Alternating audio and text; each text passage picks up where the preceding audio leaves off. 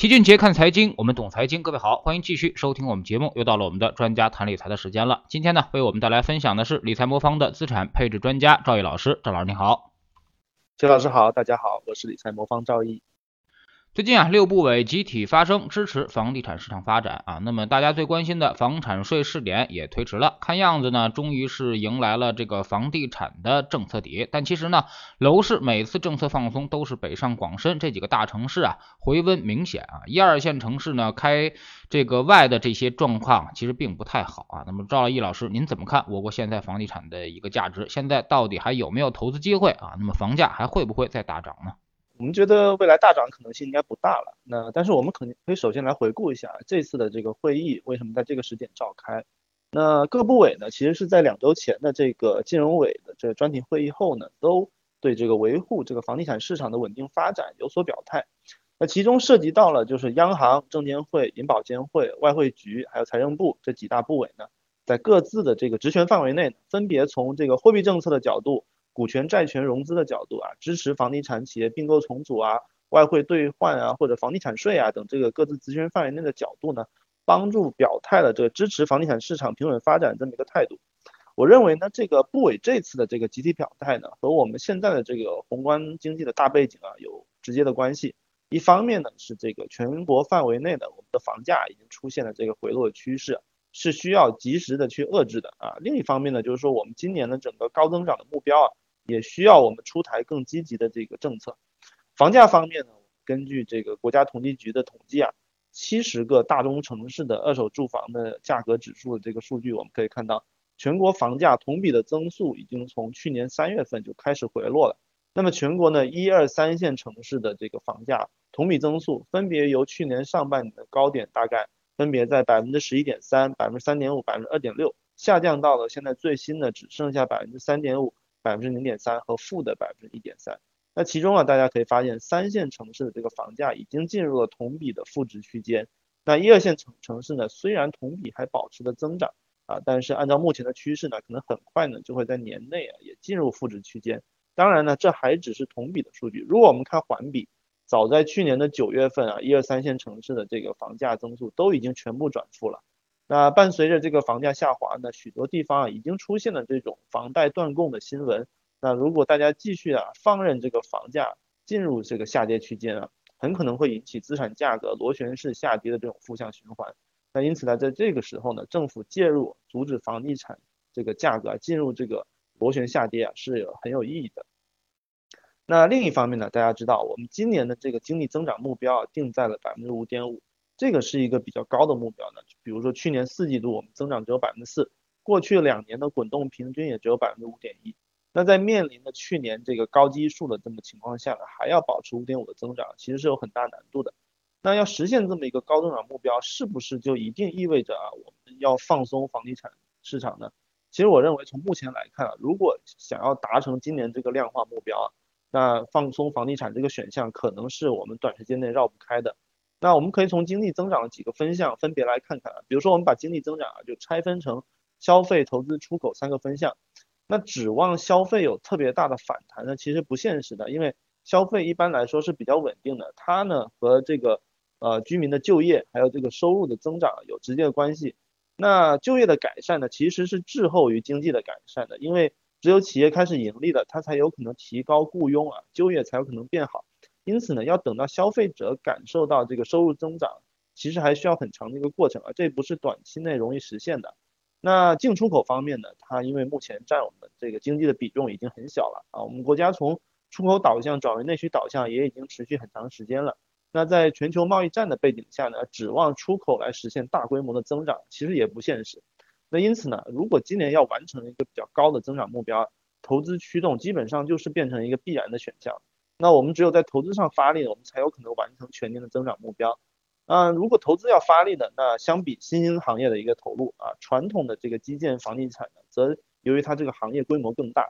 那会有更直接的影响。比如说，截至目前，我们房地产业啊占 GDP 的贡献大概是七个百分点左右。那它和其他产业的关联性也比较强，比如说上游的矿产啊，中游的建材、运输、家电等等行业。这么庞大的一个规模和联动效应呢，是其他新兴行业，比如说我们现在在大力发展这种新能源车的这行业是不可替代的。那其实大家只要想一下，我们一个人啊，在一辈子里啊，花在住房相关上面的花费啊，是花在比如说在啊车子或者说其他电子产品上面的花费的几倍，你就可以知道这个差距有多大了。那因此呢，在这个高增长的这个任务面前呢，啊，房地产这么一个赛道呢，其实是不能够轻易出问题的。那这也是为什么我们现在要推出这个积极政策的一个主要原因。但是呢，大家从我们刚才的分析可以看出来，这样的政策呢，主要还是为了防风险，还有应对短期的这种增长目标。长期来看呢，其实房地产市场已经很难成为一个高增长的一个赛道了。那房地产市场的投资价值呢，长期呢，我们还是认为看人口，中短期呢，主要看信贷。那人口方面呢，大家知道我们国家的人口高峰已经过了，那总人口预计今年会见顶，劳动人口呢，早在一二年就已经见顶了。那在没有人口的支撑的情况下呢，楼市长期就不会有特特别大的机会啊。比如说我们以邻国日本为例啊，日本人口从零八年就开始减少，那出生人口啊是连续多年的是低于这个死亡人口，这也是日本近呢十几年来房价一直处在低位的一个主要的原因。那除了人口之外呢，我们国家的这个地产的供给呢，其实也有过过剩的一个迹象。比如说一八年底呢，这个西南财经大学的一个调查报告就显示啊，我们中国的这个城镇地区的这个住房空置率达到了百分之二十一点四。那在国际标准下呢，百分之五到十呢还算比较合理啊，百分之十到二十呢已经处于比较危险的区间了。那未来我们国家如果人口进一步下降，那住房空置率的问题呢，会逐渐的从三线城市开始蔓延，比如说像二线城市转移。因此呢，我们国家受到人口和库存的这种不利的影响呢，呃，房地产市场长期需要的解决的问题还是挺多的。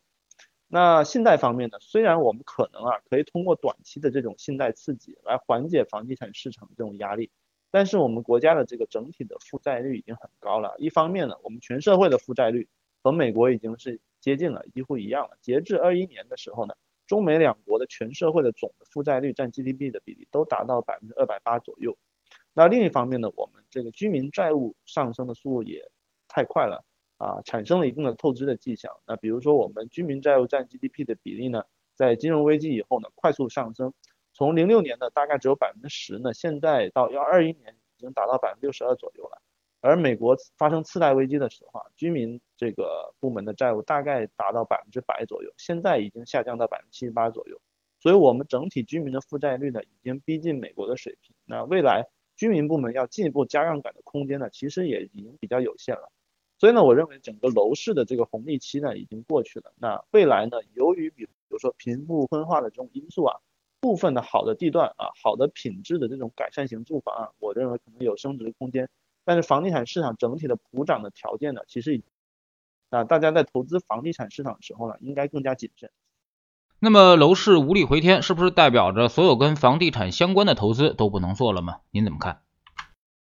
嗯，好的，房地产市场长期呢，我认为肯定就不是一个高增长的一个行业了。那从股票投资的角度来说呢，房地产行业未来呢，由于它的成长性会比较差，那跑输大盘呢，应该是一个大概率的事件。从美股的市场这个情况来看呢，零八年次贷危机过后呢，啊，房地产相关的投资呢都是跑输大盘的。那未来呢，随着我们国家房地产市场的逐渐冷却呢，我们预计房地产企业的也会经历洗牌。那比如说一些尾部的房地产开发商呢，可能会逐步退出市场。那竞争格局呢，会进一步的向头部的几家企业集中。那行业集中度提高呢，其实会有助于啊存活下来的这些地产企业啊，它提高它的盈利能力。那我们其实呢，通过配置这一部分企业，我认为呢，长期还是可以获得市场接近平均收益的这么一个水平啊，这方面的把握还是比较大的。但是呢，如果未来我们想获得超额的收益，那其实我们应该关注更多的这种高成长性的行业。那类似房地产这样的行业呢，我认为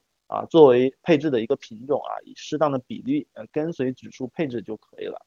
那另外呢，随着这个房地产市场逐渐成熟的，我们投资房地产市场的工具。其实也会发生变化，比如说啊，未来啊，随着我们的存量房在增多，新增地产的需求啊，其实会下降。但是呢，我们对现有地产的维护、升级、改造、运营的需求会在上升。我们现在很多房地产企业，大家可以发现，已经开始发展物业相关的这个业务啊，其实也是有部分这个原因的。而在二一年的时候呢，我们国家也引入了 REITs 的这种投资工具。那 REITs 呢，从它定义来看，它指的是以公司啊或者信托的形式。通过拥有经营啊房地产获取租金收益以及部分资产增值收益的一种投资方式。那它可以帮助投资者呢获得房地产市场啊运营方面相关的一些收入，那为大家这个投资房地产市场呢提供了除了直接买房啊或者买开发商的股票之外的另外一个投资途径。那但是由于 REITs 呢在我们国内是一个比较新鲜的事物，那很多投资者也比较关心 REITs 的这个投资价值。那关于 REITs 的投资价值呢，首先啊我们认为呢在现在国内市场它的产品还比较少啊，历史也时间也比较短，我们不建议大家重仓投资啊，毕竟。所有的这些我们国内市场这些 REITs 产品还没有经历过特别极端啊情况的这种市场行情的考验。那且不说类似零八年这种次贷危机啊，即使在二零年的疫情冲击这种呃危机下，它我们这个 REITs 产品也都没有经历过。因此呢，我们不太容易评估它的一个风险。不过呢，这个海外市场的这个 REITs 的这个历史周期会比较长一些，我们可以参考对比一下。那以全球最大的这个 REITs 市场美国市场为例啊，过去二十年。这个 REITs 的整体的投资收益其实和标普五百指数是差不多的，但是它是差于纳斯达克指数的。而风险方面呢，由于经历了次贷危机啊，导致这个 REITs 在极端情况下它的回撤比大盘还是要大的。那其实这种 REITs 啊，相当于将股票市场的流动性啊引入了这个过去啊我们不具备流动性的这种房地产市场的啊投资，这样它带来一个好处呢，就是啊大家可以获得。投通过 REITs 的这个投资，可以获得比房地产市场啊直接投资房产获得更好的流动性。但是呢，它的反面就是 REITs 的整体的估值啊也会严重依赖于股票市场的流动性。那当股票市场这个表现不好的时候，REITs 也会受到很大的影响。因此呢，它和股票指数的相关性其实是非常高的啊，导致啊大家并没有获得想象中啊房地产可以对冲一些股票风险的这种特征。因此呢，整体上看呢，未来我们认为啊。和房地产相关的二级市场投资啊，无论是投资房地产企业的股票，还是 REITs 啊，我认为大概率啊，可能都会由由于它增长性不足的原因啊，跑出大盘指数。那同时呢，这个由于啊，相关产品呢都在二级市场上交易，根据我们从发达国家获得一些经验了，我们认为它来对冲我们其余的股票资产的这个能力啊，其实也是很有限的。因此呢，我们建议类似的行业的投资啊，大家还是把它当做市场指数的一部分去配置即可。没有必要持有过大的一个比例，那大家的大钱呢，尽量还是要放在分散化的组合里面啊，进行更全面均衡的配置。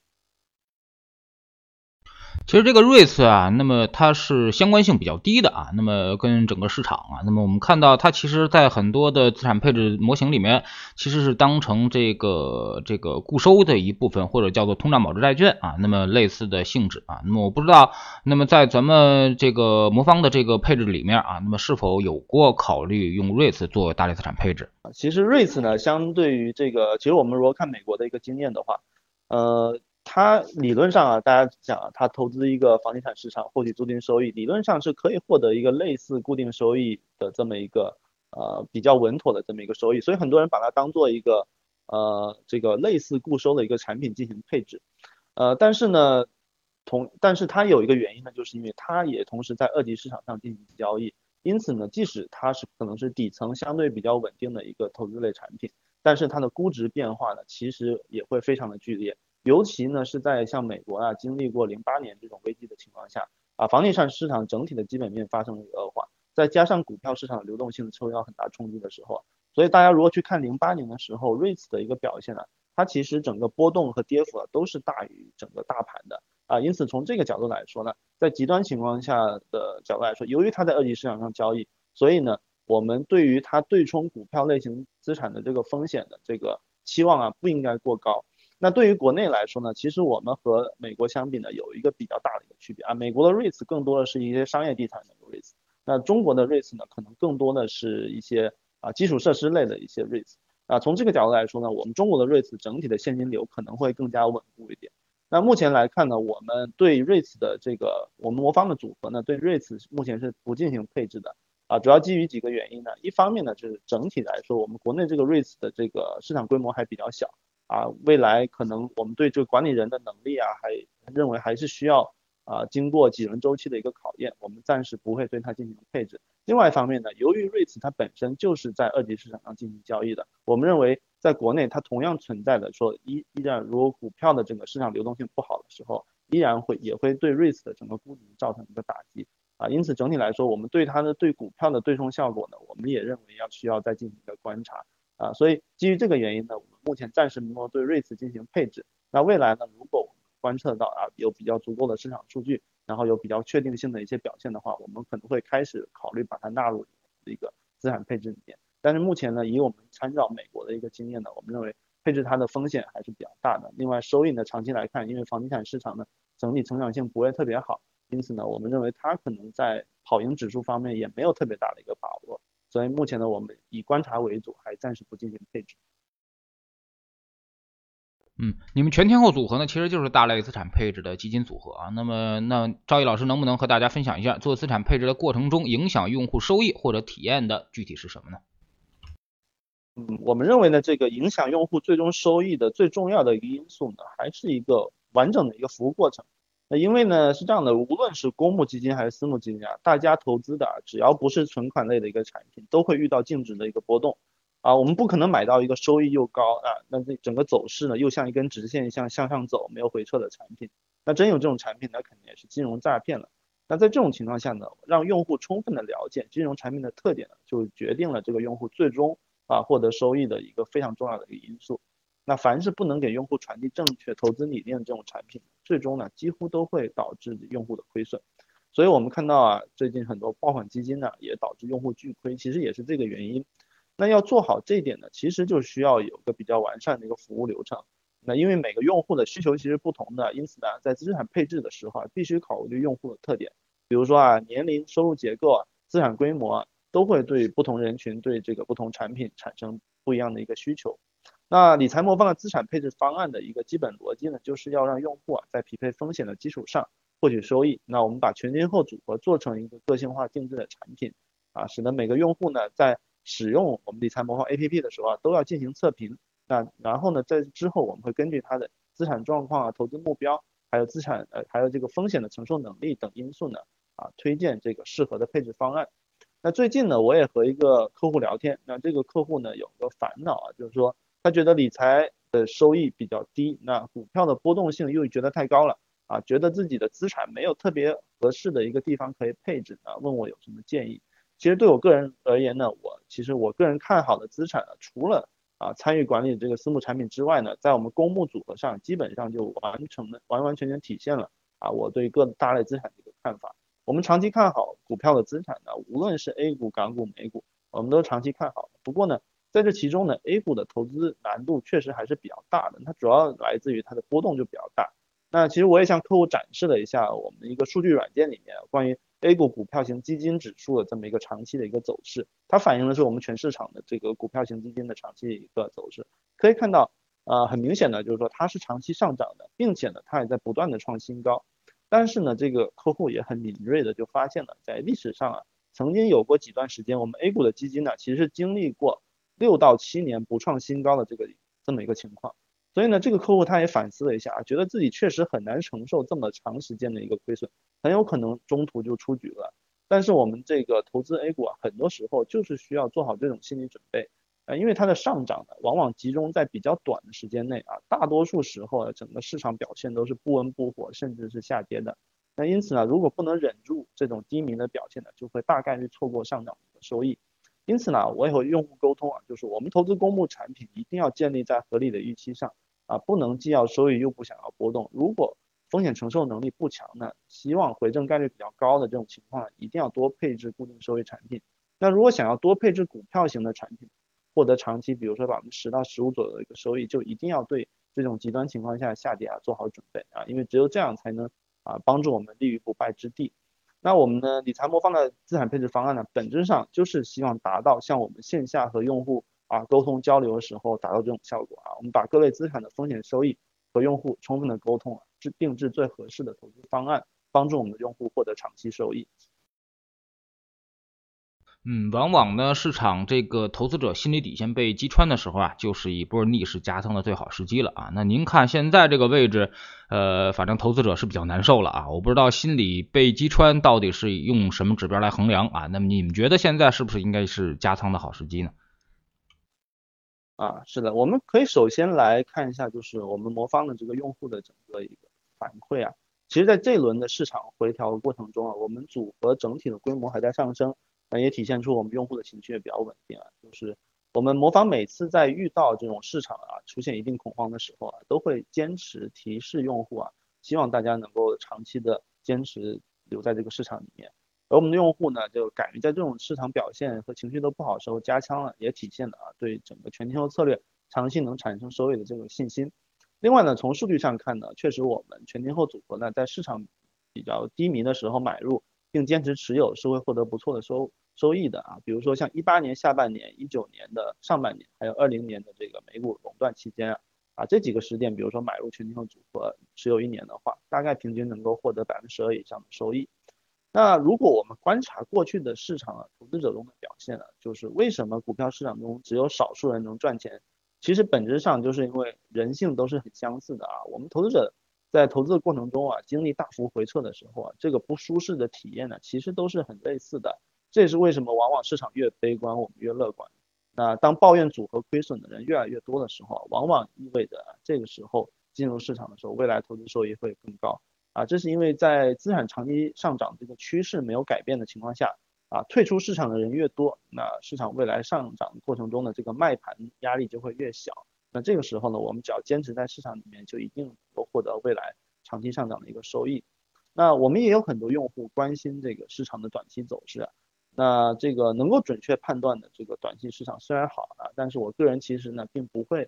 特别过分的关注这个短期市场表现。那一方面呢，全市场范围内，无论是机构还是个人的短期择时。能够盈利的人其实很少。那另外一方面呢，因为我对资产上涨如果有一个长期的信心的话啊，在这种情况下，比如说我自己的策略就是不断的把每月的结余啊，长期不会用到的资金呢，投入到这个均衡配置的组合中。那这样如果市场迎来上涨，那我们我所有的投入，那这些资金呢就会获得收益。那即便是短期如果市场进一步下跌呢，那也只不过意味着我会延迟获得我这部分的收益而已。那这部分收益呢，一定会在明年或者后年给我兑现。那只要我们的投资的资产呢基本面保持健康的，在持续产生收益，在持续的成长，那么我的投资这个收益的兑现呢，其实就是一个时间的问题。那任何市场的回调对我来说啊，都是以更低的成本获得优质资产的一个机会。那这种时候坚持啊或者加大投资啊，都会带来啊比较好的一个回报。那这是我看待市场波动的一个基本的一个心态。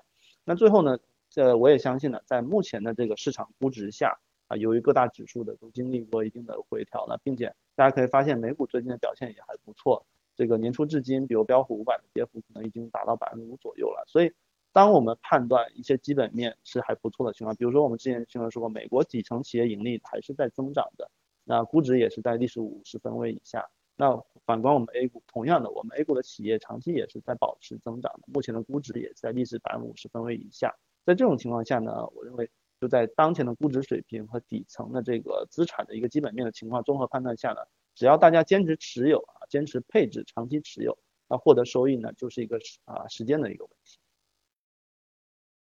嗯，最近我们也接到短信啊，那么说这个全天候组合面临着一个调仓啊，那么这个是呃个性化的推荐呢，还是整体的一个考虑？哦，我们近期的一个调仓呢。有个性化的部分，毕竟我们还有一些千人千面的一个系统，根据不同的用户呢推荐不同的组合，那在不同的这个风险偏好下呢，啊推荐不同的风险等级。但整体上，我们这次的一个调仓呢有两大部分的一个操作。第一个部分的操作呢，其实我们是降低了部分这个过去涨幅比较好的债券的资产，啊调高了部分的 A 股的资产，然后我们调高 A 股资产的部分呢集中在大盘的股票。那是因为呢，我们往前看呢，我们认为我们的基金池呢，相对我们大盘指数产生超额收益的能力呢，啊，可能会还是比较有保保障的。毕竟我们会有一些制度性的收益啊，比如说打新啊，一些制度性的收益来帮助我们获得这部分比较稳定的超额收益。另外一部分呢，啊，无论大盘还是创业板，其实啊，在过去一段时间呢，其实经历了回撤的幅度呢，也都百分之二十几，接近百分之三十呢。那其中大盘指数的跌跌下跌的持续时间呢？可能会比创业板时间更长一点。那历史上呢，它这个在类似跌幅的情况下，我们认为现在加仓一些大盘类的股票呢，其实安全边际还是比较充足的。那除此之外呢，这个虽然我们其他的股票型资产的比例没有调整，比如说啊美股、港股、呃创业板的指数啊这几个大类资产的比例没有调整，但是呢，由于啊比如说去年底到现在，我们这些市场的这个资产的跌幅也普遍啊，可能有百分之二十左右。因此呢，大家在比例没有调整的情况下进行一个再平衡的调仓呢，也会被动的增加一到两个百分点各个大类的这种股票型的资产。所以整体来说呢，我们现在呢，这个从大类资产方面呢，给大家做了在这个时间点做一个再平衡操作呢，也是为了大家适当调高了一些目前比较低估或者估值比较合理一些股票型资产，调高一些过去已经为我们产生收益这种在线型资产，为我们未来的这个。呃，收益呢打下一个基础。那另外一方面，基金池的调整呢，我们会例行做一些操作。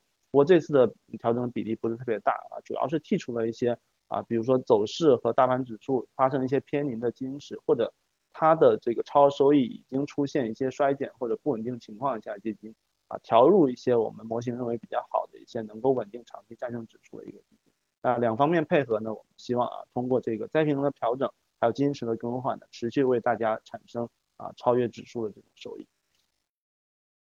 好，非常感谢赵毅老师今天做客我们节目，也是跟我们先聊了一下这个啊买房的问题啊。那么其实最近我们看到一个现象就是。政策确实在逐渐的放松啊，但是呢，现在呃有些城市啊，那么基本上二手房的这个挂牌量是乌云压顶的，所以说的二手房可能也会压制着未来新房的一个上涨。总之呢，就是房地产的投资时代应该是已经结束了啊。你具体你买房自住啊，或者说是刚需买房啊，可能在前二十大城市房价还会上涨，但是已经不具备什么投资属性了啊。未来更多的投资属性可能会集中在股债市场啊。那么从长期的角度来说呢？呃，股债配置或者是商品配置，可能未来是我们主要的一个配置方向啊。那么在未来几年，可能在这个上面会有很大的机会。非常感谢赵毅老师，再见。